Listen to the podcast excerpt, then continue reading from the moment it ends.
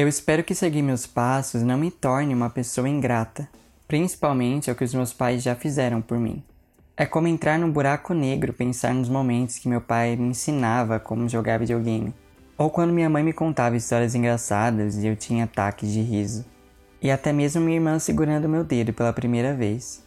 Parte do que eu sou vem desses pequenos momentos.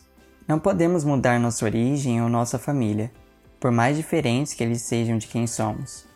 Eu espero e quero que o tempo me ajude a valorizar isso e que eles valorizem quem eu sou também.